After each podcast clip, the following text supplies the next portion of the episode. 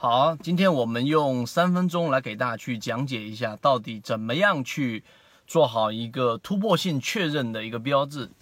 很多人喜欢追涨，喜欢去追强，但实际上呢，到底哪一些个股它的成功率在突破之后？会比一般的个股的这种突破假突破要高出很多。那么实际上呢，是要有一些逻辑上的一些判断的。那么今天我们就拿三分钟来给大家去讲一讲，到底怎么样去寻找到突破性比较高的一些个股，以及从他们当中去寻找着一些更高的一些成功概率。首先，第一个是在我们之前讲过的关于筹码分布。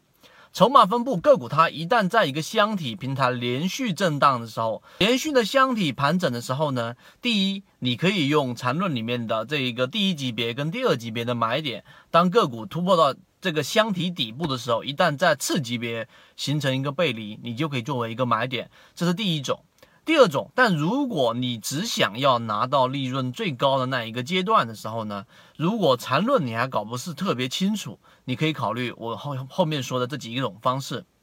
第一个就是筹码，当个股连续盘整的时候呢，它往往会出现一种非常常见的形态，就会形成一个密集的筹码峰。筹码峰一旦形成了之后，就意味着大部分的持股区域，就是大部分的这一种。啊，参与者拿的筹码全部是在这个筹码峰附近的时候，当一根大阳线释放出全部的筹码，当这个阳线起来的时候，所有筹码从原来的获利百分之三十或者百分之五十或者百分之三二十这种，你用你的软件你都可以看得到。一旦从这些水平突然之间变成了获利百分之八十、百分之九十，甚至于获利百分之九十九。这就意味着满盘获利无抛压，这就是我们所说的突破成功概率会比较高的第二种形态筹码分布。这一个可以参考。想要系统的学习，可以邀请加入到我们的实战圈子，添加个人号 B B T 七七九七七，实战圈子会分享早盘信息、标的的筛选方法讲解等等。第三种呢，就是我们很常规说的放量。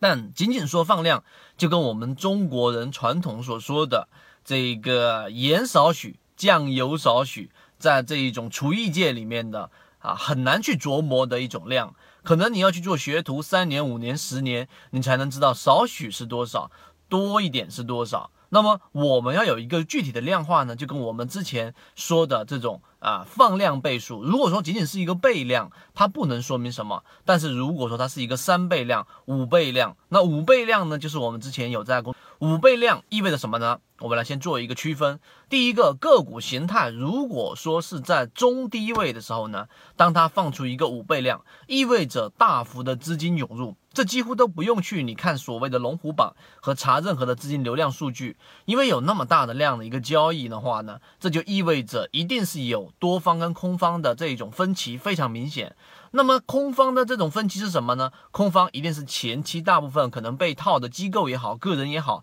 或者长时间然后这一个被套，突然之间获利解解套了，然后呢就会。愿意把筹码交出来，另外一部分就是多头，就是我们所说的新入资金。所以放量呢，一定要选择放的量的倍数比较大，一般都是在五倍以上的。我们之前说是八倍量，五倍到八倍之上，那么这种就可以作为一种介入。另外一种情况呢，就是中高位，中高位的放量呢，就极其容易出现我们所说的这种出货。那么怎么去判断呢？这里面在 K 线形态上呢，这就是短线技术的一种。啊，这种功底。那么，当第二天它放出一个阳线，第二天的这一个阳线也好，阴线也好，阴线的这一种回调回撤的幅度，在这一个前一天的阳线的一半以上，那也就是说它没有打破前一天的一半的价格，那么这就意味着它往下回撤的力度并不是特别大。那么，呃，在你还没有掌握缠论，用刺激别人看中枢的情况之下，你可以用这种方法来判断中高位的时候到底是出货